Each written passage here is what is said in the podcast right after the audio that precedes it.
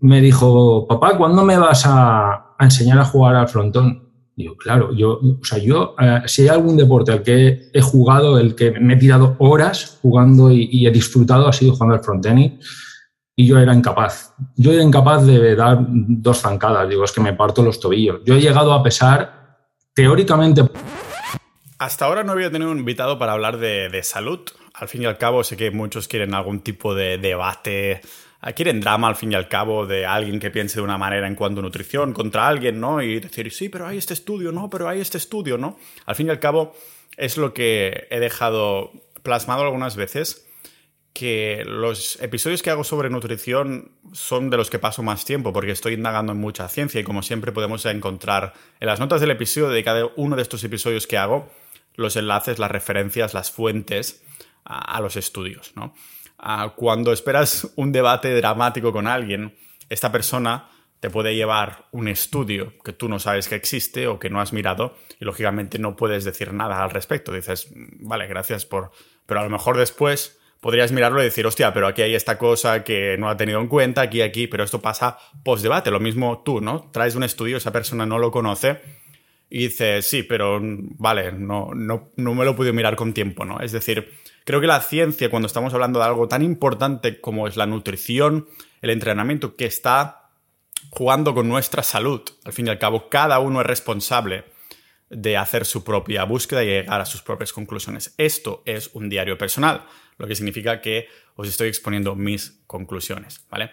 Ah, del mismo modo que Sau hoy nos ha traído a lo que vendría a ser su experiencia después de llegar a pesar hasta 160 kilos y de cómo le ha cambiado la vida, la dieta, el estilo y el, sobre todo el estilo de vida. Ah, veréis un término muy importante que es que se empezó a mover cuando pesaba a 160 kilos y no volver a empezar con la dieta, sino me empezó a mover primero, después continuó con la, con la dieta. Ha sido una conversación preguntándole más con esta experiencia, no es que entramos directamente a decir qué piensas de esto en términos de nutrición, cuáles son los estudios, sino que es una una evidencia anecdótica, ¿no? De, con montones de personas que hayan podido pasar por obesidad mórbida al fin y al cabo, ¿no? Después de, no sé si llamarla así, pero es un indicador de salud que te dice el cuerpo, oye, ¿qué te va a pasar si continúas así, ¿no? Y entonces te lo planteas. La verdad es que la historia con Sao me ha gustado mucho y podéis imaginar el tipo de dieta que ha hecho. No es carnívora, pero sí que nos consta porque Sao es miembro de Sociedad.ninja que tiene periodos carnívoros, ¿no? Eso es algo que podemos debatir si entráis a dar soporte a este podcast dentro de sociedad.ninja. Así que no vais a entrar únicamente por el solo hecho de dar soporte a que pueda seguir creando contenido como este. Sin embargo, dentro, si lo hacéis por menos de lo que cuesta vuestra dieta al mes, sin duda, vuestro presupuesto de comida al mes, os vais a encontrar dentro nuestros chats de Discord, canales en los que hablamos de carnismo, de calistenia, de gimnasio, de salud, del sol, y, pero también de negocios online, de Bitcoin, de conspiraciones, de actualidad. La verdad es que los chats son, llenan mucho, ¿no? Tenemos, somos esos multipotenciales aprendices de todos, maestros de nada. Y no tenemos por qué estar, ni mucho menos, en la misma línea. Es decir, no tenemos por qué tener las mismas opiniones ni compartir las mismas conclusiones los miembros que estamos dentro de Sociedad.ninja. Lo que sí compartimos mucho son intereses. Lógicamente, cada persona no le interesa cada uno de los canales, pero los puedes ir silenciar y además tienes episodios exclusivos, boletines solo para miembros y muchas cosas más que vas a ver si entras en sociedad.ninja, la comunidad del podcast. Y sin hacerlos esperar más, vamos a hablar con Sao y su experiencia después de llegar a pasar 160 kilos y bajando decenas de kilos aquí en el podcast multipotencial de Pau Ninja.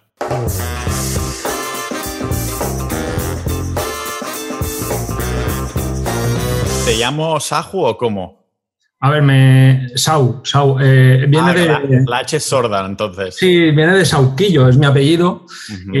nada, unos amigos, además fue en Madrid, viviendo en Madrid, me empezaron a llamar Sau y me, y no sé, me, se me quedó, digo, mira, más corto. y de verdad que mucha gente sí que pronuncia la H, ¿eh? me dicen Sajo. Claro, a lo mejor mucho... Es que en España somos, yo creo que los únicos que no pronunciamos la, la H, por algo existe la letra, ¿no? Para, para darle algún sonido. Mis amigos eh, andaluces pronuncian Sajo. A mí me gusta, bueno, Sao está bien porque se parece a Pau, solo que con una S, así que me, gusta. Ah, hoy nos vas a comentar un poco, ¿cómo lo llamamos? Una especie de crónicas ah, de la trayectoria de tu salud, ¿no? Algo así. Sí, podemos hablar de, una experiencia, ¿no? Una experiencia que, ha marcado realmente mi, mi vida, que ha sido vamos a decirlo así, sobrepeso, obesidad. Eh, yo siempre, desde muy pequeñito, he estado gordito, gordo, bueno, pues eso tenido siempre sobrepeso. mi madre a los 10 años ya me puso a dieta. Sea, yo eh, a los 10 años yo eh, recuerdo mm, que mi madre me, metía las ensaladas y las pechuguitas y el pescado hervido y, bueno, pues yo recuerdo de pasarlo mal y, bueno, pero perder peso y, bueno, eh, el, tema está en que yo desde muy pequeño, y bueno, me viene de, genética, pues eh, siempre eh, en mi familia siempre hemos tenido problemas de sobrepeso. Somos también grandes y, y bueno, básicamente, además es que somos de Valencia, aquí el tema de la gastronomía, el arroz, en mi casa había arroz, mm, básicamente cuatro o cinco días a la semana se comía arroz. O sea, no, digo que, que sea lo normal en Valencia, pero en mi casa, cuando no había arroz, mi padre se quejaba. ¿Cuándo se come arroz en esta casa? Y, bueno, pues yo qué sé, eh, al final... Eh, Mm, en mi vida una parte muy importante ha sido eh, el tema de la comida, más bien tirando a, negativo, porque siempre he tenido problemas de, pues eso, de sobrepeso. O sea que comiendo cualquier cosa, tú igualmente, o sea que como que tu cuerpo lo nota mucho, ¿no? Lo absorbe y se guarda en grasa y es algo totalmente genético entonces. Sí, a ver, entiendo que es una parte importante es la genética. De hecho, yo recuerdo, tengo un amigo, bueno, seguimos siendo muy amigos, pero éramos vecinos y a veces nos íbamos a merendar y, él se podía merendar perfectamente una barra de helado de estas que vendían de litro con gofres y, y estaba delgado. O sea, él siempre estaba delgado y a mí, pues yo, vamos, para mí era impensable hacer eso porque porque es que yo engordaba muy rápidamente. Yo siempre he tenido el problema de las tallas de la ropa, no había ropa, encima de que era grande, que era alto, eh, no había ropa para mí. Y, bueno, pues al final, eh, pues ha sido algo que, sí, que es genética y, más cosas. O sea, no solamente, aquí no solamente hay un factor, es genética y es eh, muchas veces pues lo que lo que comes no es lo más adecuado, pero tampoco sabes qué es, qué es lo más adecuado. Yo, ¿sabes? Eh, una cosa de las que he pecado hace años, ahora ya no, porque empecé a indagar un poco en el tema de, de la salud, un montón de cosas de nutrición y estas cosas, pero hace años pecaba de pensar que cualquier persona con sobrepeso era simplemente porque tenía unos hábitos alimenticios, uh, o sea, que lógicamente las probabilidades de que esa persona tenga unos hábitos alimenticios malos son muy altas, pero la comida no a todos nos afecta igual, ¿no? Hay ese, ese comportamiento de hormonas, que cada cuerpo es un mundo, pero sí que creo que tener, o sea, las personas anteriores a nosotros, nuestros ancestros, que han empezado a tener malos hábitos, ha llevado a que ahora existan personas con genéticas que les afecta muchísimo y que ganen sobrepeso con facilidad. Así es como lo veo yo. ¿Estás en la misma página o dirías, uy, no? Sí, a ver, eh, efectivamente, eh, la gente yo creo que simplifica muchísimo el tema pensando, eh, nada, come mal y ya está. es una persona que, no sabe, que, no sabe, comer, que come mucho, que no se mueve. a ver, genéticamente y esto lo, digo porque lo he estudiado, lo he aprendido, luego contaré un poco todo lo que, lo que ha avanzado, pero genéticamente una persona con tendencia a engordar, evolutivamente, en nuestros ancestros, tiene una ventaja. Es decir, yo entiendo que en mis ancestros, si yo viviera hace cientos de miles de años, yo tendría la ventaja de que yo soy capaz de acumular más grasa que otras personas para sobrevivir en periodos de escasez, periodos de hambruna, periodos de pero en la época en la que vivimos, en donde tenemos la alimentación, la, comida con abrir la nevera, en abundancia y comimos a todas horas, es todo lo contrario, es una desventaja.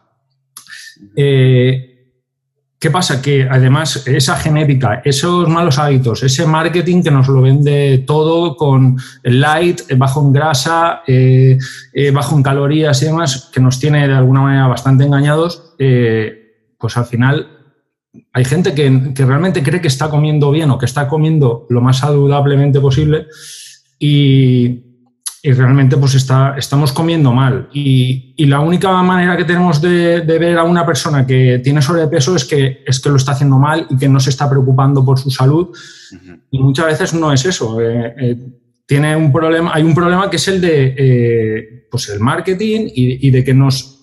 Yo entiendo que estamos engañados en cuanto a, qué es lo sano o cómo debemos de comer sano. Desde luego que eh, a ver, no, no, no, hay una manera única de comer sano, cada persona es diferente y, y, yo lo que vengo un poco a contarle, mi experiencia es de una persona con mucho sobrepeso. Eh, y no es lo mismo una persona que ha estado siempre eh, con sobrepeso, una persona que ha estado siempre delgada y que de repente pues, ha cogido 15 kilos y los quiere perder. Esa persona le va a costar menos perder peso con pequeños cambios, unos cambios de, alimentación eh, más estándar de los que, pues, comiendo un poquito menos de, lo normal, haciendo un poquito más de deporte, es posible que le cueste menos eh, perder peso. ¿Hasta qué, qué punto llegaste de, peso? Porque ponme un, un, poco en situación en la cronología. Este tienes 10 años, Sau de 10 años, su madre lo pone a dieta Ah, pero entiendo que entonces no continuaste con, comiendo con la dieta de tu madre hasta el punto de hoy. Es decir, ¿en qué momento, cómo fueron estos altibajos hasta llegar al día de hoy? ¿no? Y sobre todo, ¿en qué momento dijiste, no puedo continuar así? Supongo que ya en tu vida adulta, ¿no? Dijiste, en ese momento paro, pero desde estos 10 años, ponerte a dieta, ¿cómo, cómo sigue la historia? Vale, a ver, eh, yo salvo en la adolescencia, donde sí que me mantuve un poquito más delgado, hacía, hice bastante deporte, o sea, jugaba mucho a frontenis, salía a correr eh, y ahí sí que eh, conseguí estar bastante tiempo delgado, pero luego que si acabas la universidad, te pones a trabajar, eh, estrés, eh, poco tiempo para deporte, ya otra vez a comer mal. pues a partir de, de, prácticamente a partir de empezar a trabajar, eh, empecé otra vez a engordar. Yo he estado, he cogido, o sea, he hecho muchísimas dietas, lo típico, eh, tanto con médicos, con nutricionistas, con endocrinos, como ya por tu cuenta, y siempre se basaban en, en dietas hipocalóricas, siempre en bajar las calorías, eh, intenta eh, hacer más deporte, moverte más, y con las eh, dietas calóricas, pues hipocalóricas, pues funcionan durante unos kilos. Uh -huh. Definamos, seguro que van a salir conceptos técnicos, vamos a definir a hipocalórica, que en este, en este caso, o sea, es comer menos de lo que tu cuerpo necesita, ¿no? Para decir, calorías de mantenimiento, menos de las calorías de mantenimiento, ¿no? Sí, sí se calculan unas calorías que supuestamente, y digo supuestamente porque no se puede saber, ya. supuestamente consume, gastas para vivir, para moverte, para todo, y calculas y calcular la, las calorías que comes que supuestamente le afectan, eh, utiliza tu cuerpo. Y hablo supuestamente porque mmm, no se pueden calcular realmente, no, no, no, se puede hacer un cálculo de una resta. Además que eh, lo dices así, supongo que irás en esa dirección, enlazándolo un poco a lo que estábamos comentando, de que cada cuerpo es un mundo, porque yo veo muchísimos influencers de fitness americanos, españoles de todo el mundo, que, o sea, solo se centran, dicen, sí, tú comes menos de lo que necesitas y ya bajas de peso. A ver, en papel sí, pero estás obviando por completo procesos hormonales de los cuerpos de la gente, de la flexibilidad metabólica, el metabolismo de cada uno y un montón de cosas más que es como demasiado simplificado, ¿no? Supongo que por aquí iban los tiros al decir que cuando fuiste a especialistas te decían come menos y ya está, ¿no? Sí, la, o sea, lo, que siempre eh, me han dicho es come menos, muévete más. Es la, es la frase típica de, de todo el mundo, de, de, endocrinos, de nutricionistas, de, de, los médicos, es come menos y muévete más. Eh, yo siempre digo, come mejor, muévete más. No es comer menos. De hecho, yo como muchísimo. y he perdido mucho peso. Y ahora lo, lo, contaré, pero vamos, em, yo todo este proceso de, de, todo este tiempo con sobrepeso, fui, eh, fue pasando el tiempo, pues en el trabajo, eh, pues eh, iba subiendo de peso, luego conseguía bajar. Un trabajo sedentario, entiendo, de oficina o así. Yo, bueno, yo estuve bastante tiempo trabajando en la construcción como, bueno, jefe de obra. sedentario no, ¿no? No, no, no es sedentario, pero bueno, sí, o sea, jefe de obra, de, estás más en oficina que picando piedra no estás, desde luego. No te estás poniendo bueno. De alguna manera sí que te mueves, o sea, no, estás sentado todo el día. Eh, pasó el tiempo y bueno, yo me he reconvertido y ahora eh, trabajo eh, programando, soy programador. Eso sí que es ultra sedentario. Eso me moló mucho cuando vi tu, explicación, tu comentario dentro de Sociedad Ninja, que, le recomendabas a otro usuario, ¿no? Del cambio ah, de profesión, a, a, qué edad lo hiciste? ¿Como a 40 o algo así? Sí, a los 30 y... A ver, creo que a los 39 tuve mi primer empleo como programador. Eh, o sea que entre 37 y 38 años empecé a, a programar y a los casi 40 empecé a, trabajar ya de, programador. Y ahí es verdad que entre que me fui un tiempo a vivir a Madrid, allí sinceramente comía fatal, eh, estaba todo el día sentado. Luego estás empezando en una profesión donde necesitas aprender muchísimo, entonces las horas extras las dedicaba a aprender más sentado. O sea, vale, pues estás todo el día eh, dándole a la cabeza, pero... Mm, no, no, vamos, a la actividad física cero. Y no, es como los jugadores de ajedrez que dicen que gastan mil calorías a, las, cada 15 minutos o algo así, ¿no? a ver, a lo mejor no me parece que debe ser un nivel altísimo, ¿no? Exacto, exacto. A ver, que, que cansancio eh, tenías, pero no era cansancio físico, era cansancio, mucho cansancio mental. Y, y nada, y bueno, eh, un poco hilando con el tema de cuándo decido o cuando veo el eh, eh, que necesito eh, ese cambio. yo, bueno, yo tengo un hijo y él ahora tiene 12 años, pero cuando tenía pues unos 10 años o así, sí, 9 o 10 años, me dijo, papá, ¿cuándo me vas a, enseñar a jugar al frontón? Digo, claro, yo, o sea, yo, si hay algún deporte al que he jugado, el que me he tirado horas jugando y, he disfrutado, ha sido jugando al frontenis y yo era incapaz. Yo era incapaz de dar dos zancadas, digo, es que me parto los tobillos. Yo he llegado a pesar, teóricamente, porque nunca lo sabré exacto, 160 kilos. Oh, wow. ¿Mediendo cuánto? 1,85. Wow, es peso, ¿eh? Es mucho peso. Y, y, digo 160 porque es lo máximo que llegué a ver en la báscula de un endocrino, porque, porque una báscula eh, casera pesa como máximo 150. Y, digo máximo 160, entiendo que fueron unos 160, pero nunca sabré si lo superé porque después de aquel peso que dio 159, eh, sé que engordé más, pero no sé cuánto. Nunca lo sabré. Pues bueno, eh, yo dije, pues voy a empezar a contar que he pesado 160 por poner, una, una, por poner un rasero y empezar a, y e-, ese momento, en el momento que sabías que pasaba, pesabas más o menos 160, es cuando tu, tu hijo te dice eso, te dice, ¿cuándo me vas a enseñar a, jugar? Sí, eh, aproximadamente, o sea, más o menos coincidió ahí, sí. Eh, eh, yo ya, o sea, yo cuando pesaba 120 yo ya estaba asustado, cuando pesaba 130 yo ya estaba asustado, pero había hecho tantas dietas y todas, a ver, yo soy bastante bastante extremista, lo, reconozco. Es decir, cuando yo me pongo, me pongo a full. Y cuando. Me siento eh, identificado con, el comentario, sí. Pues, eh, eh, es decir, cuando yo me pongo a dieta, yo me, siempre me he puesto a dieta, la familia sabía que, iba a ser muy intransigente, me iba, o sea, es decir, la comida tiene que ser esta, no, no me ofrezcas esta otra comida, si nos vamos a comer por ahí, hay que ir a un sitio que tenga, o sea, a ver, afectaba a todo el mundo.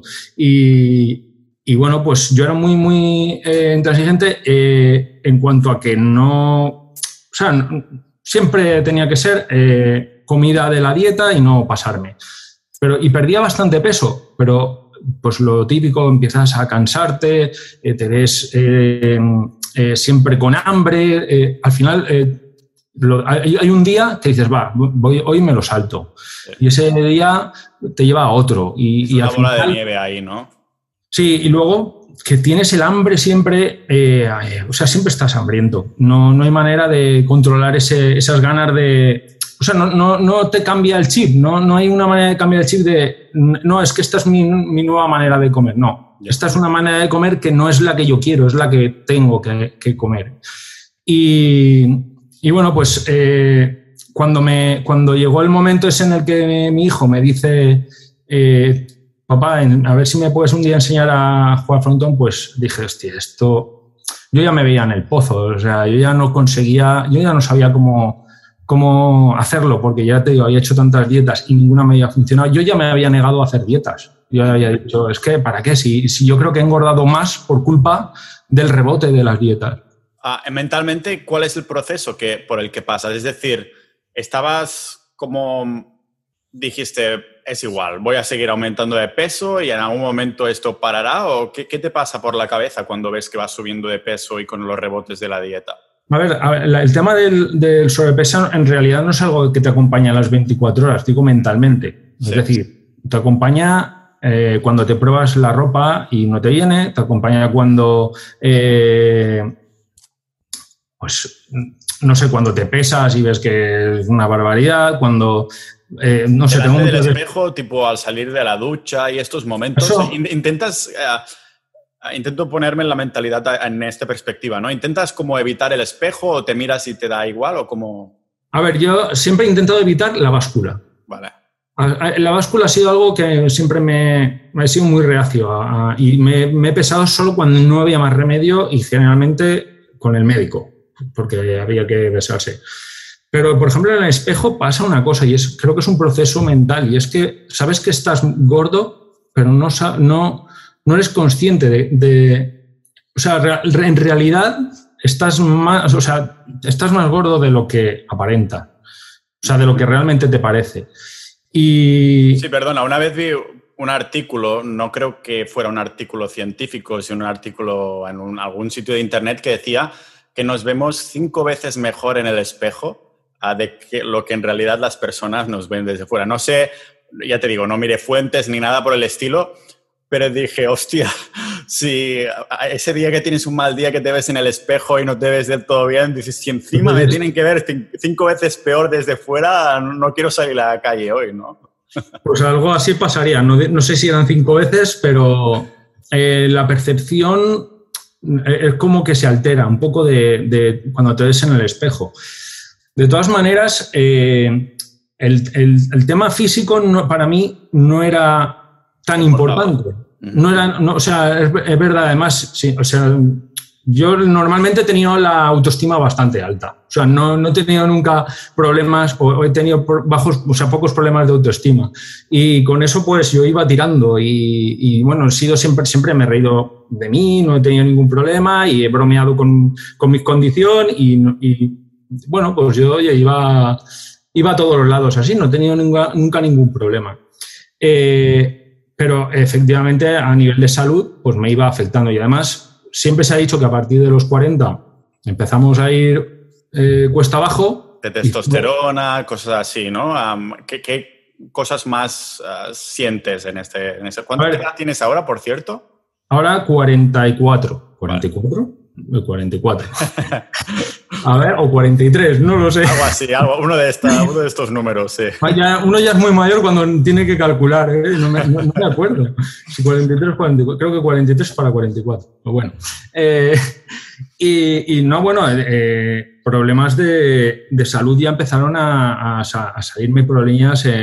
tengo un, con un tratamiento con un microadenoma, que es como un, es un tumor benigno en la hipófisis, que eso te desregula hormonalmente y yo he tenido muchos problemas hormonales. Y... ¿Crees que, ah, no sé si te lo dijeron o lo hipotetizaste tú, que esto fue un, subproducto del sobrepeso? A ver, la, eh, yo lo pregunté a mi endocrino y él me dijo que no. Y yo puedo entender que no y quiero creer que no. Pero la realidad es que las eh, células tumorales se alimentan también de la glucosa. Es decir, no sé si ah, posiblemente eh, no tiene que ver y además hay un altísimo porcentaje de hombres que lo tienen y nunca lo saben, nunca porque no han tenido el problema. pero eh, posiblemente el hecho de que crezca o el hecho de que prospere ese tumor sí que debe de ser también parte en culpa de, la alimentación. por lo que bueno, un poco Perdón, no, decía como pequeño apunte que sí lo que he visto un poco por encima es que la mayoría de cáncer se alimentan los tumores de, glucosa, pero sí que hay algún tipo de cáncer, como uno que vi cerebral y no sé qué, que sí que se alimenta más de la grasa y tal, pero que la mayoría de porcentajes, al menos lo que vi así por encima, eran eh, vía glucosa, sí. Bueno, a ver, yo eh, lo que te acabo de contar es una suposición mía y no tiene ninguna base científica y médica, es decir, mm, Ahora mismo eh, estoy bien, no tengo el tema este está como parado. Yo tengo un control y me lo van revisando de vez en cuando, pues cada dos años y me hago una resonancia y, va bien. Pero pues tenía el hígado graso, tenía eh, la circulación, bueno, yo no tenía tobillos, yo mm, las piernas rectas, eh, manchas rojas de, pues eso, de la circulación que que estaba pues ya a tope, o sea, no, no, ya, yo ya no sé hacia dónde iba, pero desde luego que eh, estaba, podríamos decir, prediabético, tenía la resistencia a la insulina eh, a tope. Y, ¿Cómo notas esta resistencia a la insulina? Lo digo para los, el oyente medio general, ¿no? A ver, yo eso lo he sabido después. Yo no en ese momento, yo no sé no sé describir lo que, lo que tengo. Yo después, con todo lo que he aprendido, con lo que he estudiado, lo que me he informado y, demás, pues he ido sabiendo qué es lo que me pasaba. Lo, de la, lo del hígado graso, eh, el hígado graso eh, me lo dijeron, o sea, lo tenía... Eh, los médicos me dijeron que tenía hígado graso. Hiciste una eco también, como me hice yo hace un par de semanas, sí. Ahí, ¿Viste, ¿Viste ahí la foto, algo que tú pudieras ver que no estaba bien o te lo tuvieron que decir los médicos. Había grasa visceral y concretamente el hígado, eh, hígado, graso no alcohólico. Eh, y, bueno, pues eh, dolores de cabeza continuamente, dormía fatal, roncaba muchísimo. eso, eso es otro de los subproductos que hace que este círculo vicioso negativo se acelere aún más, ¿no? El hecho de tener apnea del sueño y demás, que tú no puedas descansar del todo como tuvieras que descansar, el tema de los ronquidos, de abrir, dormir a lo mejor con la boca abierta y todo lo demás porque se te ha hecho el cuello más grande y todo eso es uno de estos subproductos que supongo que con el paso del tiempo has visto que, hostia, qué bien dormir mejor otra vez, ¿no? O sea, es que además lo que dicen, no, descansaba. Yo me levantaba siempre cansadísimo, muy cansado, con dolores de cabeza continuamente. Yo eh, los ibuprofenos, como los casitos. O sea, era eh, con comer constantemente, todos los días me, eh, iba con algún ibuprofeno a la cama o, me levantaba con algún ibuprofeno porque es que era ya exagerado. Y, y bueno, llega el momento en el que digo, esto tiene que parar de alguna manera, tengo, no sé, algo tengo que hacer porque ¿Fue cuando, ¿Fue cuando tu hijo te dijo eso? Sí, sí, sí, sí. ¿Qué le respondiste? Tengo curiosidad, ¿te acuerdas de lo que le dijiste? Sí, sí, le dije que yo ahora no podía enseñarle, o sea, con todo mi pesar del mundo y con toda la tristeza del mundo, dije, mira, el papá ahora no, no, no, tiene, no puede correr, mm, no te puedo enseñar a, a jugar al frontón. Eh, supongo que e, es un comentario por parte de tu hijo que es muy, ah, muy normal, que cualquier hijo podría hacer a su padre, pero a ti te afecta de una manera increíble, ¿no? Sí, sí, sí. A ver, yo creo que también fue un poco la gota que colmó el vaso. O sea, no. Eh, yo, ya sabía exactamente, yo ya veía que, pues que todo esto no podía. O sea, yo no, le veía, yo no veía que fuera a mejorar. Esto cada vez empeoraba. Y, y ahí ya dije, ostras, es que tengo a ver, que tengo 40 años, que, debería de poder eh, correr, debería de poder eh, jugar con mi hijo al frontón. no sé, al final te das cuenta de que, de que vas, a, vas hacia abajo. Y la primera decisión, yo siempre había hecho dieta primero, es decir, cuando yo he querido perder peso, me, eh, me he enfocado en la dieta, pensando en que cuando mi condición física mejorase, podría empezar a hacer deporte. ¿no? Es decir, no sé si era correcto en ese momento o no, pero bueno, eh, al final yo esta vez lo hice al revés. decidí empezar a hacer deporte primero y no, y no varié prácticamente mi alimentación. Y para obligarme a hacer deporte, porque yo me meto en un gimnasio y me, me agobio, ¿no? me aburro. O sea, el gimnasio, encerrarme en un gimnasio, personalmente a mí, me aburre. Y contraté a un eh, entrenador personal.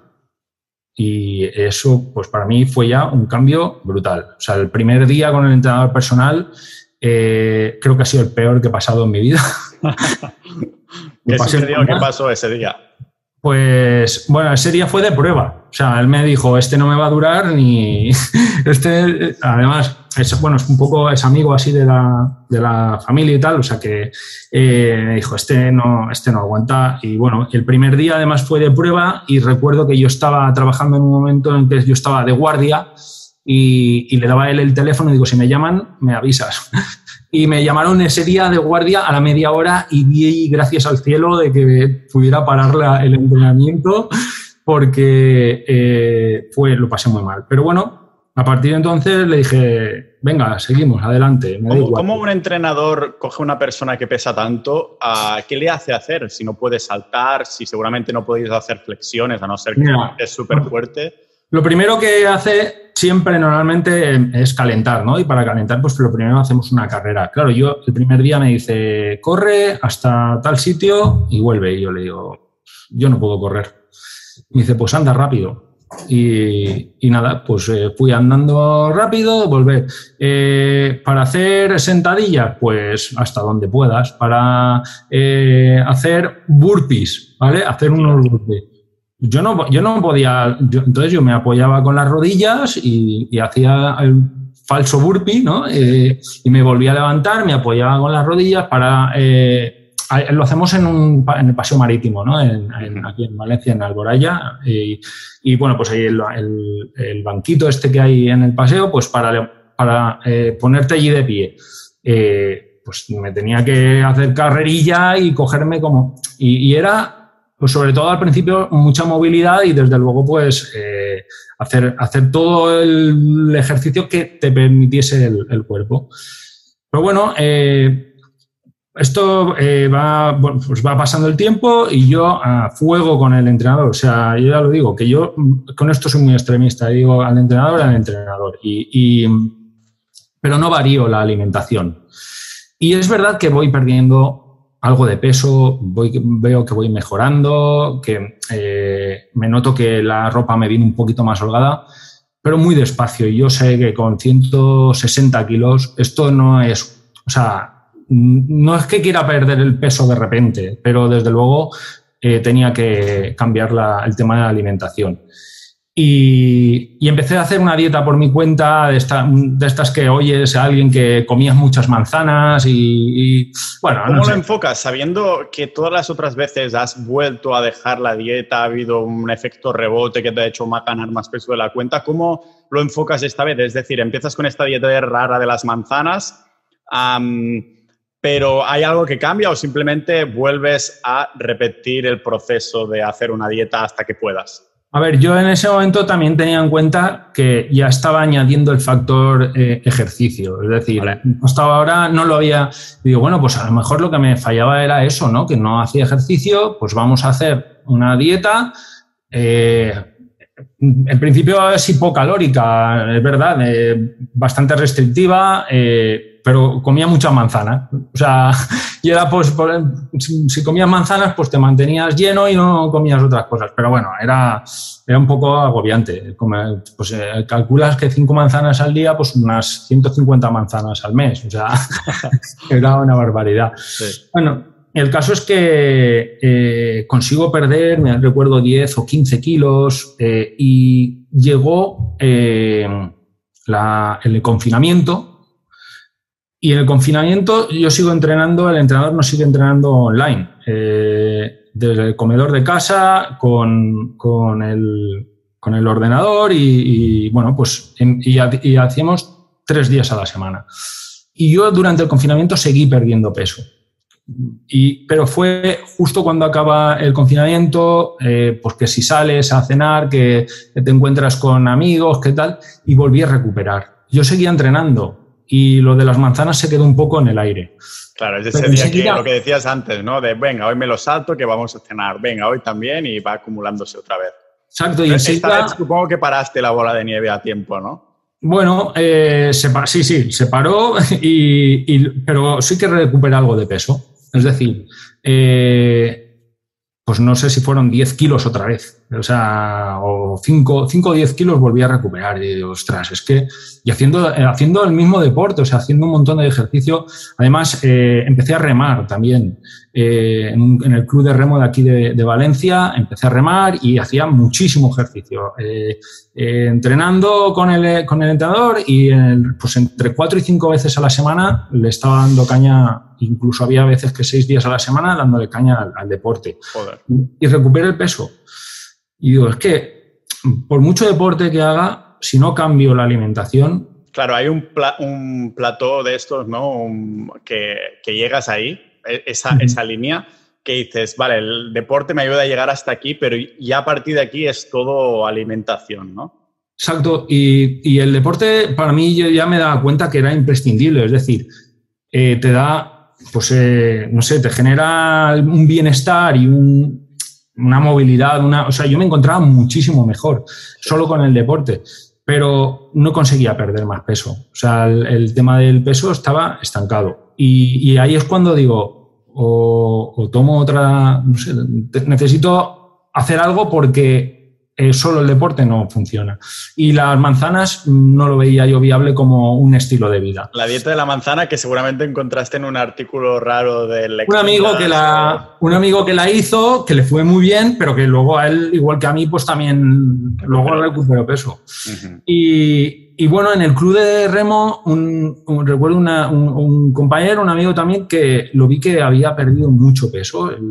a ver, él no es que le sobrara mucho, pero pero había echado barriga y tal, y, lo vi yo, digo, estás tío, te, has quedado súper delgado, te has quedado muy bien, tal, y, me explicó que estaba haciendo dieta cetogénica. Y tú dijiste, ¿qué es esto? No lo he escuchado nunca. Yo solo sé la dieta de la manzana, la del cucurucho, del croissant, ¿no? Y poco más. Yo sí que había oído alguna vez hablar de la dieta cetogénica, pero me pareció una barbaridad. O sea, dije, pero vamos a ver, comer grasa, comer... Loco. Eh, o sea, sí, sí, eh, y dejar de comer eh, fruta. vamos, para mí la fruta era sagrada. Después de cinco manzanas ya estabas un poco adicto a los azúcares. Bueno, no, de las manzanas había acabado un poco harto, pero... Vale, vale.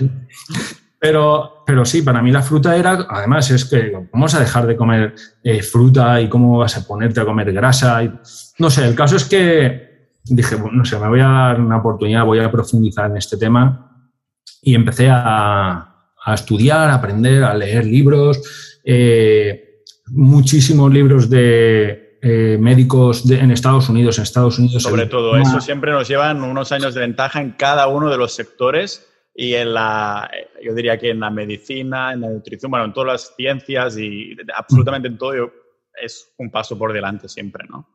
En, Estados Unidos el sobrepeso está, eh, lo tiene el 50% de la población y el 20% de la población es diabética, que es una barbaridad. O sea, no llega al 20, el 19 con algo. Pero es que en China están igual. Justo ayer se lo comentaba a un amigo aquí, a mi editora Juan, le mandamos un saludo, que le decía, tío, que en Suecia, a Finlandia y tal, hay muchísimos diabéticos porque yo que he estado viviendo en ambos países, hay una cultura de los caramelos, del azúcar, de tienen los pasillos enteros de, esos, de los supermercados, siempre hay gente así con sobrepeso, ¿no? Poniendo, o sea, hay la, la imagen de la sueca súper sexy, bonita y demás, pero también hay mucha sueca, muchos suecos ahí en los, los pasillos del súper del azúcar y, y hay montones de diabéticos. De hecho, cuando estaba yendo a Colombia hace cuestión de nada, dos, tres meses, vi una sueca que estaba con su pareja que de pronto la, sueca, o sea, cayó al suelo. De, le pilló que le faltaba azúcar o algo así y un bajonazo le pilló ahí mismo, ¿no? Y digo, ostras, ah, ahora haciendo la conexión. Pero si entonces este amigo te dice, estaba haciendo la cetogénica, te empiezas a mirar libros, ¿hay alguno en concreto que dijiste, este fue la epifanía, el aha moment o algo así? Sí, a ver, eh, eh, con, cada libro yo eh, flipaba. Yo flipaba. Yo flipaba. De hecho, mi estado de ánimo aprendiendo era de cabreo, de auténtico Yo, con la eh, sociedad, con el paradigma actual, ¿no? Yo empecé a estudiar y aprender cabreado, muy cabreado. Me, o sea, me parecía una barbaridad todo lo que, todo lo que estaba aprendiendo. Me, o sea, pues es verdad, era una, como una epifanía, ¿no? Eh, aprendí con muchos libros, muchos muy densos a nivel de, conceptos, incluso yo creo que algunos los hice al revés. Empecé con libros de, con una... Eh, con unos tecnicismos que luego me leí otros que dije, jolín, y luego lo hice al revés, ¿no? Para, aprenderlo. Pero, por ejemplo, eh, yo pienso que hay, un doctor que se llama Jason, Jason Fung, que escribió un libro que se llama eh, era el eh, secreto de la eh, obesidad. El secreto de la obesidad. Y para mí es como la Biblia ¿no? de todo esto. Es decir, es un libro muy fácil de entender, de leer y el código de la obesidad, perdón, no es el secreto, es el código de la obesidad. Y, y con ese libro mm, digamos que con todo lo que aprendes en ese libro, luego puedes ir avanzando en, más eh, lecturas, en más libros, en bueno, vídeos, eh, YouTube, eh, cuando te coges los canales de todos estos doctores y ves todo lo que van publicando, todas las pruebas que van haciendo, todo basado siempre en ciencia, en, o sea, en, estudios científicos, con grupos de control, con, o sea, Estudio de ciencia de verdad, vamos. Sí, sí, sí, con publicaciones científicas, nada de eh, esto es porque yo lo digo, ya está. Y ya digo, todo lo que yo he ido viendo que, que iba aprendiendo, dije, mira, yo no tengo nada que perder ya más. Voy a probar con mi cuerpo, voy a ver hasta dónde llega. Si funciona, maravilloso. Si no me funciona, pues otra más y ya no A ver, yo ya lo que digo, no tenía mucho más que arreglar porque es que ya no sabía qué hacer. Entonces, fue un poquito, de, no lo voy a negar, fue un poco de desesperación. Es decir, es que o, esto me funciona o... El caso es que pues empecé a, probar, a, dejar de comer pan. Para mí el pan, bueno, en Valencia el esmorzaret es, eh, es cultura. Y yo... Mis padres con el pan tomacat, que siempre me están pidiendo consejos y cosas de nutrición, y ya les digo ahora, no te, no te voy a decir el qué, porque igualmente no me vas a hacer caso, porque vamos a empezar, te voy a empezar diciendo, deja el pan y sé que no lo vas a dejar, ¿sabes? Lo que sí que he conseguido es que cambiaran por pan con hecho con masa madre, fermentado bien, que mi padre lo notó enseguida el cambio del pan del Mercadona este rápido en comparación con el pan de masa madre que se ha dejado fermentar y que... Es que una cosa, si, no, si, no, si nos ponemos científicos, una cosa es pan y lo otro no. Ya. Pero le llaman igual. O sea, pero el pan de masa madre es pan y lo que hacen en el Mercadona le llaman pan. Sí, es ahí harina con algo, sí. El, caso es que, por ejemplo, yo para cuando empecé a hacer toda esta, esta alimentación, eh, pensé, digo, bueno, pues voy a quitarme el pan y luego el día de mañana ya veré si lo pruebo de vez en cuando y tal. Pues me leí un libro que se llama Cerebro de Pan. De ah, sí, del doctor David, David, Permuter. Sí, sí, sí. sí. Mm, se me quitaron las ganas de comer pan directamente. O sea, viendo todos los efectos que tiene el gluten en el cuerpo, todo lo del tema de las harinas ultra refinadas, cómo actúa la harina en nuestro, nuestro cuerpo. Creo que era ahí donde también menciona ligeramente el tema que hemos comentado del cáncer, que muchos están alimentados de, glucógeno y todas estas cosas. Sí. El tema de la llamada nueva diabetes 3, que es el, eh, el Alzheimer. Mi, o sea, mi abuelo, yo tengo un abuelo que falleció de Alzheimer y entonces no se sabía absolutamente nada del Alzheimer. Mi, abuelo tuvo demencia los últimos 10 años de, su vida y claro, yo pensaba, bueno, todos nosotros lo decíamos, ¿no? lo comentábamos, el hecho de, sí, vives hasta los 90 y pico años, pero si los 10 últimos años no eres tú, poco, sí, la, la, esperanza de vida en España muy alta y todo eso, pero estas cosas no, no se tienen en cuenta. Sí, pero la mayoría de gente vive ahora con enfermedades crónicas, eh, enganchados a medicamentos y, o sea, pues sí, vive, se, consigue vivir muchos años, pero con una calidad de vida bastante dudosa.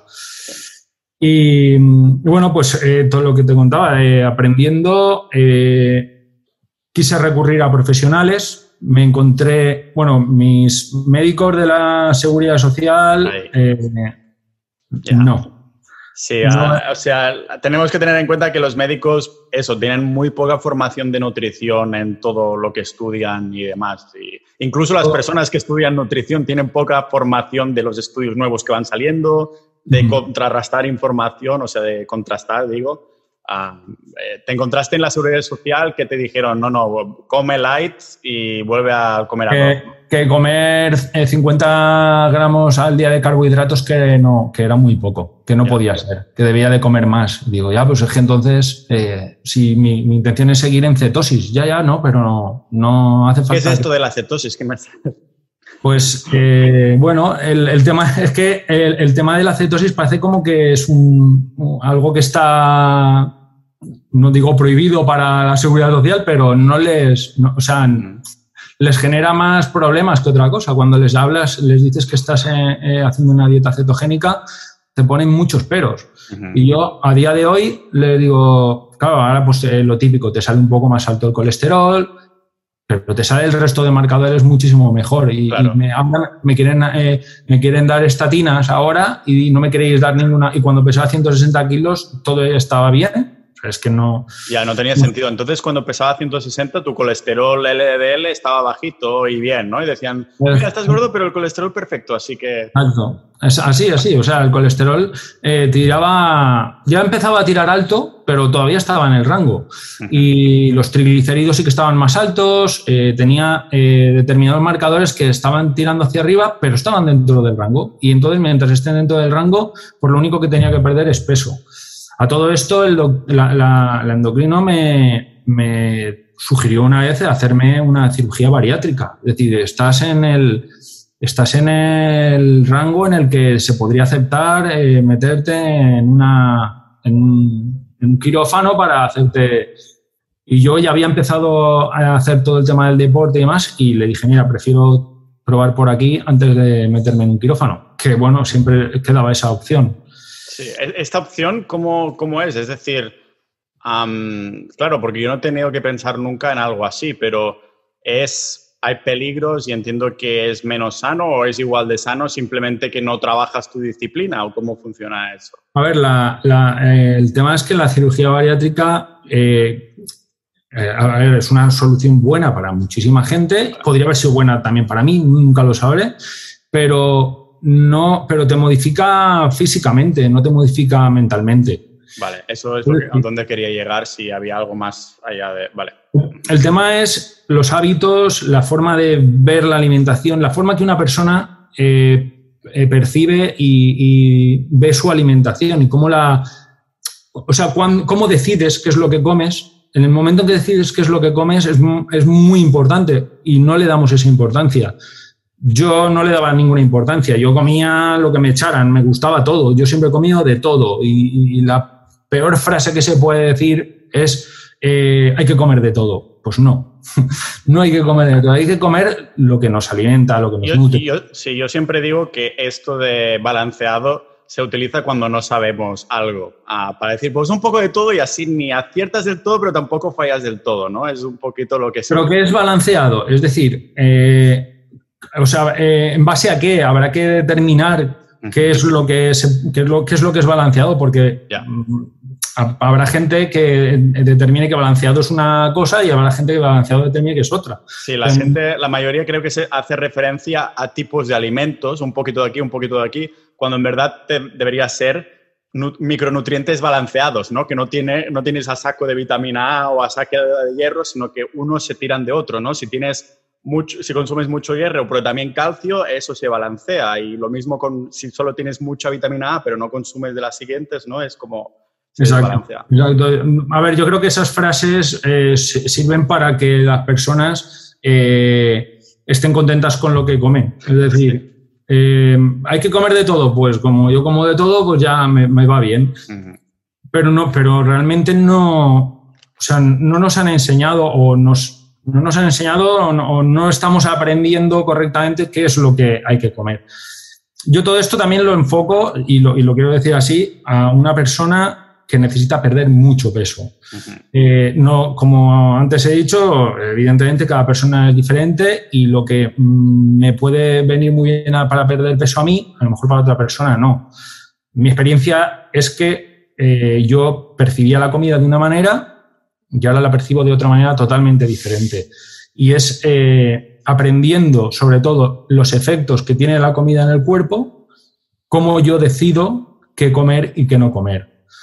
Más allá de calorías, que no me importan nada, no pienso en calorías, pienso más en nutrientes. O sea, yo cuando voy a comer algo, eh, decido, que, decido qué es lo que como en base a lo que me va a nutrir y entendiendo que, eh, que el efecto que va a tener en mi cuerpo, no solamente a nivel de nutricional, sino a nivel también eh, de respuesta hormonal. Total, sí, justo era mm, algo en lo que había comentado y estaba también pensando últimamente, ¿no? De estas personas que comen algo solo en lo que sale el Excel o 500 calorías, ¿no? Ah, sin embargo, al cabo de una hora y media o dos vas a volver a querer comer porque no, es, no tienes saciedad, que la saciedad es hormonal, 500 calorías más, ¿cuándo podrías comer 800 ahora con los nutrientes que toca, con las grasas que toca y estar saciado pues cuatro o cinco horas, ¿no? Algo así. Ahí está. en perspectiva. Uno de los problemas de, de, toda la desregulación que, hormonal que tiene una persona con muchísimo sobrepeso eh, una de ellas es que, no, que tus hormonas de la grelina y la leptina, que, regulan el hambre y la saciedad, eh, las tienes totalmente desreguladas. O sea, cuando empiezas a comer no ves el límite. Cuando, cuando te terminas de saciar, o sea, ya has comido una barbaridad. Y una de las cosas que yo noté conforme empecé a comer así es que cada vez tenía menos apetito. Eh, yo, yo comía cuando empecé a comer así, yo comía, siempre he comido hasta saciarme. Mm, no hasta reventar, que eso es diferente. O sea, a saciarme es cuando notas que, que ya está bien. O sea, podría ser... un experimento que podemos ilustrar aquí, que yo he comentado alguna vez, es come un bloque de, mantequilla, coges el bloque de mantequilla y empiezas a dar bocados. Verás que con muy pocos bocados, por mucho asco que te dé inicialmente, dices, paro. No es que estés lleno, pero te vienen, dices, creo que voy a vomitar si sigo comiendo así, ¿no? a lo mejor no es directamente vomitar cuando haces una comida normal, pero sí que el cuerpo te empieza a dar unas señales que en tu caso, en tu caso comentas que antes no sentías, que de pronto dice, eh, creo que ya está, ¿no?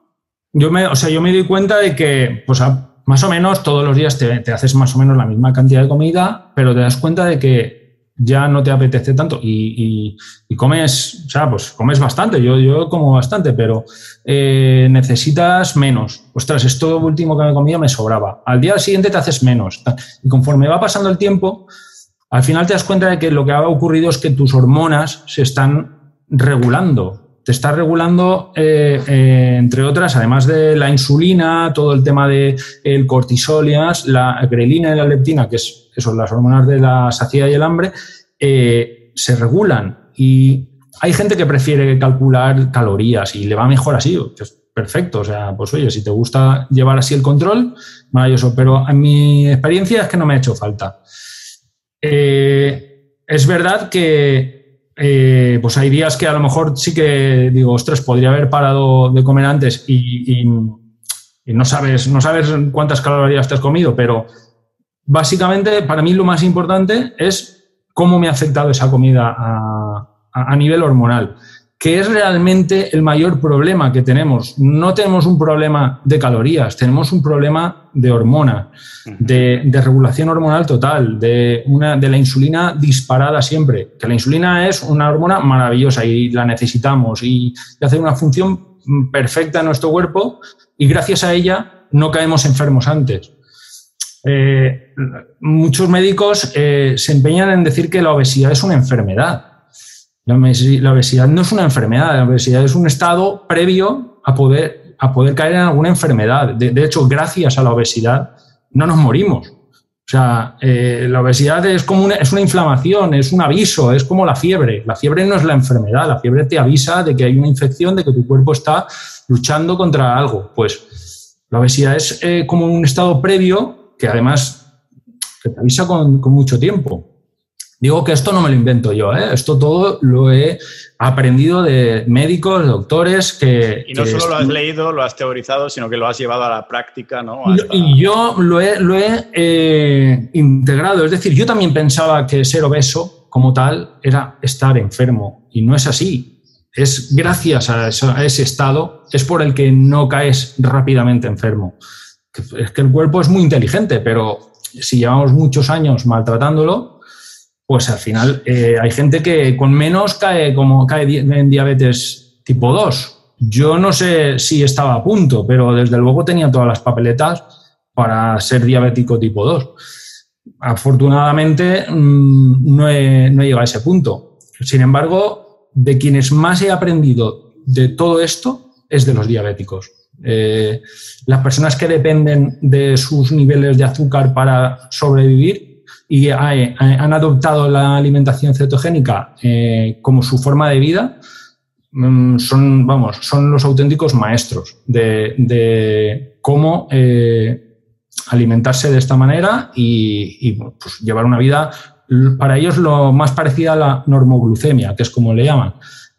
no tener que pincharse tanta insulina y poder hacer una vida eh, que para muchos médicos sería, pues es que los médicos de, la gente que conozco, de los diabéticos que conozco que, hacen alimentación cetogénica, sus médicos están asustados porque entrenan eh, con niveles de glucosa bajísimos, pero porque están cetoadaptados. Tienen eh, la cetosis día a día en su cuerpo y, no necesitan estar metiéndose glucosa. Ya viven con, eh, el nivel de cetosis para eh, hacer deporte, para... Eh, evidentemente se tienen que pinchar, pero... pero Mucho menos que cuando tienes esos picos todo el rato y... Sí, de hecho, pregúntale a cualquier diabético y, y todos te dirán que te darían todo el dinero que tienen, te darían lo que sea para no ser diabéticos, que es una, una de estas cosas que, dices, lógicamente no, no, puedes ser consciente de la suerte que tienes porque no estás en sus, en sus zapatos, ¿no? Pero es una de estas cosas que todos te dicen, yo lo daría todo por no ser... yo estoy en conversaciones, estamos en un grupo de estos de Telegram, de, donde la mayoría son, son diabéticos, comparten un mogollón de trucos, un mogollón de eh, consejos para... Eh, el objetivo de ellos es poder vivir pinchándose lo menos posible sin tener ningún problema de, niveles de, glucosa. Y, ostras, si los ves y ponen capturas de pantalla de sus niveles, porque tienen los monitores estos continuos, ponen capturas de pantalla de niveles de glucosa, que el, marcador les pone en rojo, como diciendo, estás en hipoglucemia, y están entrenando, están entrenando y, hacen ayunos y hacen... Eh, yo de todas esas cosas aprendo muchísimo y adopto todas las cosas que veo que puedo, que puedo adoptar para, mejorar.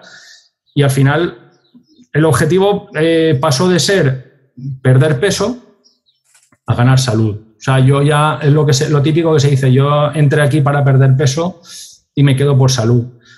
No contemplo ahora volver a comer como comía antes. No, o sea, además es que no podría es que por eso digo que mentalmente hay un clic ahí en la cabeza que te dice, hostia, es que esta es la manera. Es que así es como me encuentro mejor, es como eh, mm, estoy sano. Y, bueno. Pues ¿Sales de cetosis de vez en cuando, ya sea de forma porque vas a ser social y una cena familiar o lo que sea?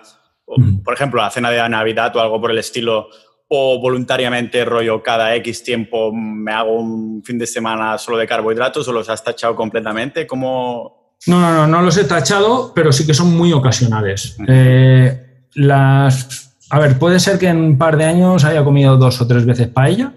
Vale. Posiblemente. Comparado con las cinco veces a la semana de arroz en tu casa que tenías de pequeño, ¿no? Y luego eh, también eh, puntualmente alguna vez ir a comer sushi. Vale. Y al día siguiente yo tengo el, para medirme las cetonas y tal, al día siguiente estoy otra vez en cetosis. Si entras muy rápido, ya estás muy adaptado, ¿no? Sí.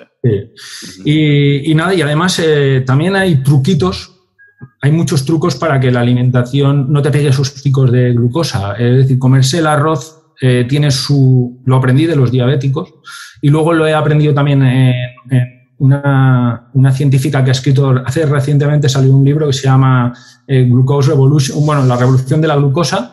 me lo apunto eh, para dejar este par de libros que hemos mencionado a las notas del episodio. Glucose Revolution. Eh, de Jesse Inchowski. tiene, una, tiene una cuenta en Instagram que se llama Glucose Goddess. Ah, me suena, que lo compartiste por sociedad, ¿verdad? Puede ser, sí, sí, sí. Y, y, todo lo que yo, me enseñaron mis amigos diabéticos de cómo comerse una paella lo reflejan en el libro y es, es muy sencillo, es decir, mete primero, eh, empiezas por la fibra, es decir, las verduras, eh, pues eh, la judía, el garrofón, luego por la carne, la grasa, ¿vale? Y además intenta comer bastante de eso y luego terminas con algo de arroz. El orden en que te comes los alimentos es muy importante. Y si encima antes te has comido una ensalada, pues eh, todo eso va a hacer que la absorción de, la glucosa vaya más despacio y evitas esos picos de, insulina. Y luego también hay, por ejemplo, para, cuando vas al japo, pues el truquito es eh, beberte un vaso de agua con una cucharada de vinagre. El vinagre que de hecho el, sushi ya lleva algo de vinagre. Eh, pero vamos, el, vasito con la. que está asqueroso, pero bueno. Eh, no, me imagino. a mí no me gusta. Pero bueno, eh, eso ayuda a reducir esos picos de glucosa. Entonces, yo si sé que voy a comer en, en el japo, pues me, me, bebo un vaso con algo de vinagre. Suelo pedir algo de tipo ensalada al principio y algo de, verdura y ya está. Y bueno, pues ese día te lo saltas, pero, pero amortigua. Sí, igualmente tener en cuenta también que yo no lo supe hasta hace poco que a mí me gusta, bueno, me gusta mucho el sushi, pero que el arroz para que quede así pegajoso, ese arroz lleva azúcar para que esté bien pegajoso. O sea que también tener en cuenta, vas a trampear voluntariamente. O sea, supongo que en ese momento de muy de vez en cuando dices, ya que estoy trampeando, voy a trampear y después, o sea... Y, sin remordimientos. Exacto, ahí quería llegar, ¿no? Y además lo hago también un poco por, por, la vida social, pero también porque mi familia ya están hartos de... Son cetogénicos todo ya por tu culpa. O sea, no, a ver, yo ese estilo de alimentación lo he adoptado yo y la verdad es que en casa se come bastante mejor que antes, pero, mm, pero no, tomo, no todos somos ceto aquí, o sea... Claro. Eh, he tenido todo el apoyo del mundo porque al final todo esto siempre afecta a los demás, a amigos, familia. Cuando salimos a cualquier sitio, eh, la persona que ha elegido el lugar ha mirado que, a ver, que yo puedo comer en una pizzería, yo puedo comer bien, porque normalmente tienen algún plato de carne o un plato de, pescado y tal. Pero es que lo mejor de todo es que a mí ya no me apetece una pizza. Exacto. ¿Sabes? Ayer fue la única mm, comida que hice toda la semana, como, como grabamos ahora mismo en lunes, ayer era domingo, y casi que me obligué a comprarme una pizza. No tenía muchas ganas, pero dije, es que venga, voy a trampear por el simple hecho de, no sé, dije, venga, voy a hacer la pizza, ya está, venga. Ah, ¿Sabes? Eh, no tengo ganas ahora de cocinar, pero sí que tendría ganas de comerme el plato si estuviera hecho. Voy a hacer el trampeo, ¿no?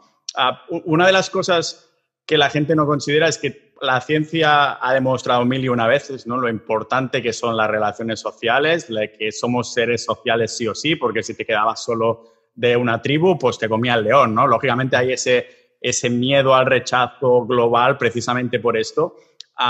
y que hay gente que se pone súper nazi con la dieta, ah, pero a ver si vas a perder esa gente que en verdad te estarían dando más salud por solo el hecho de ser social que por el simple hecho de querer ceñirte tanto a la dieta, ¿no? Que un poquito de relax de vez en cuando no hace, no hace daño a nadie y pues ah, sobre todo en España que hay esa cultura de, la comida y demás, cuidado con eso, pero también cuidado con ah, salirte completamente de, los grupos que, van, ve ahí a tomarte un agua y ve, ve cenado a lo mejor, yo qué sé, aunque sea.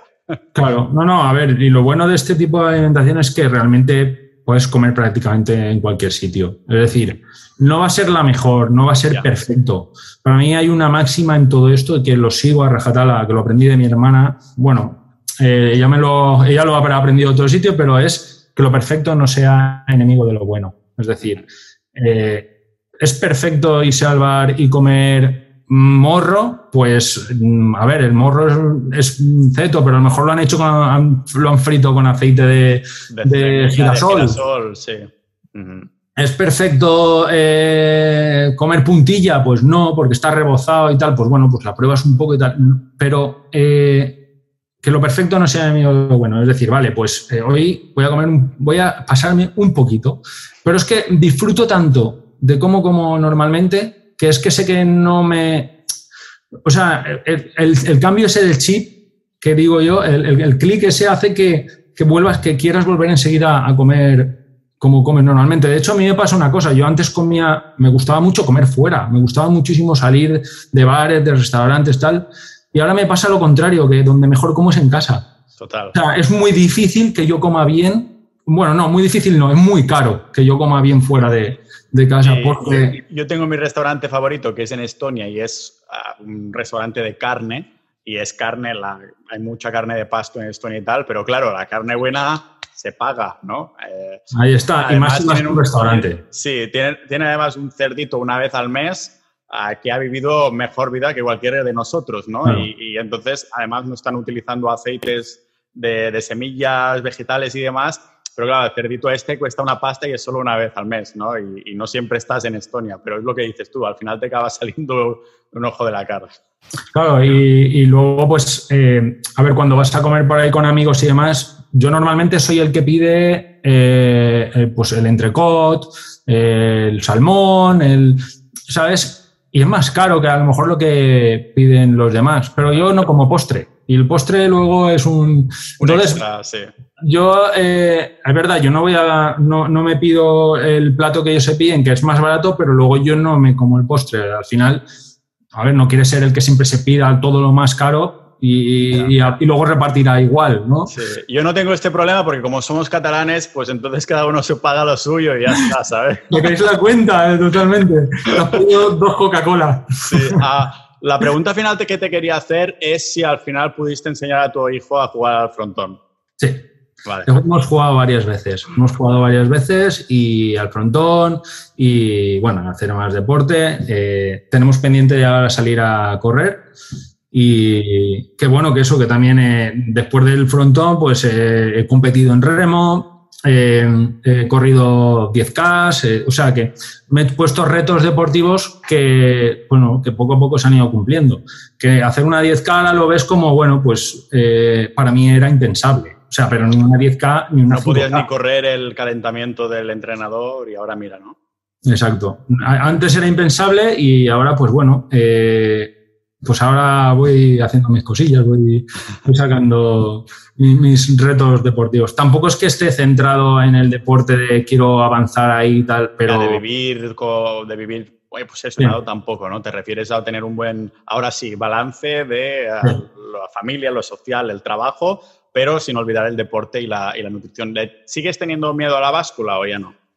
Eh, no, de, bueno, no, no, le tengo miedo, pero es que ya no me acuerdo de ella. Es decir, antes sí que me pesaba, te puedo decir que a lo mejor hace tres o cuatro meses que no me peso, no lo sé, no sé cuánto peso. Es verdad que yo, eh, yo bueno, yo también hago ayunos, hago ayunos intermitentes y este invierno como que por las noches me apetecía más veces, o sea, yo normalmente eh, almuerzo y como y no ceno, pero porque no me apetece, ¿no? Tampoco, es que la al final la saciedad también eh, te dura todo el día y por la noche no. Pero este invierno parece como que tenía... Y es posible que algo de peso haya recuperado, muy poco porque la ropa no me lo noto, pero eh, no lo sé, no me he pesado y tampoco me, me preocupa. Y ahora es verdad que está otra vez con el calor, el entrenamiento. Yo, por ejemplo, esta mañana he comido a las 10, me he hecho un almuerzo, mi desayuno, o sea, he comido bastante y a la hora de comer no tenía nada de hambre y no he, no he vuelto a comer y no tengo hambre. Y comeré algo porque tampoco, o sea, porque forzar la máquina del ayuno tampoco es bueno. Es decir, de vez en cuando hago ayunos prolongados, pero como muy bien antes y como muy bien después. claro, sí, entre, entre medio y demás. y, y, no quiero forzar la máquina de decir, es que al final también las, eh, las tiroides y demás, pues eh, también juegan un papel ahí importante y se, puede, se pueden estropear. Muy bien.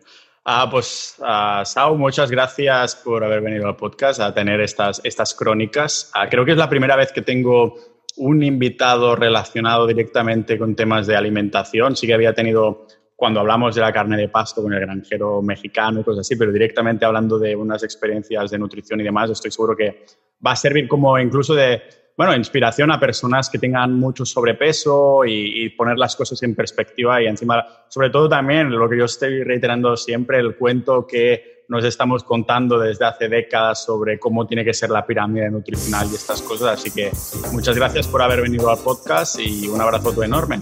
Venga, muchísimas gracias a ti. Nada, ha sido un placer.